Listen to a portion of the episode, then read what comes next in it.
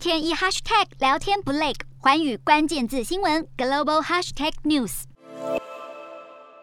华尔街对乌俄谈判持乐观态度，联准会升息在即，油价续跌至一百美元以下，能源股随之沦陷。不过，在投资人逢低买入科技股之下，道琼收红近六百点，标普升超过百分之二，是四个交易日以来首次收涨。美股四大指数全数收红，道琼指数上涨五百九十九点一零点，收三万三千五百四十四点三四点；纳斯达克上扬三百六十七点四零点，收一万两千九百四十八点六二点；标普五百上涨八十九点三四点。点收四千两百六十二点四五点，费半指数上扬一百三十二点七四点，收三千一百八十点二四点。欧洲股市方面，中国科技之都深圳因为新冠肺炎疫情严峻封城，中国将近三千万人口处于防疫封锁之中，加上俄罗斯入侵乌克兰的战火持续隐忧，欧股今天小跌作收。欧洲三大股市全数收黑，英国股市下跌十七点七七点，收七千一百七十五点七零点；德国股市下跌十一点八四点，收一万三千九百一十七点。二十七点，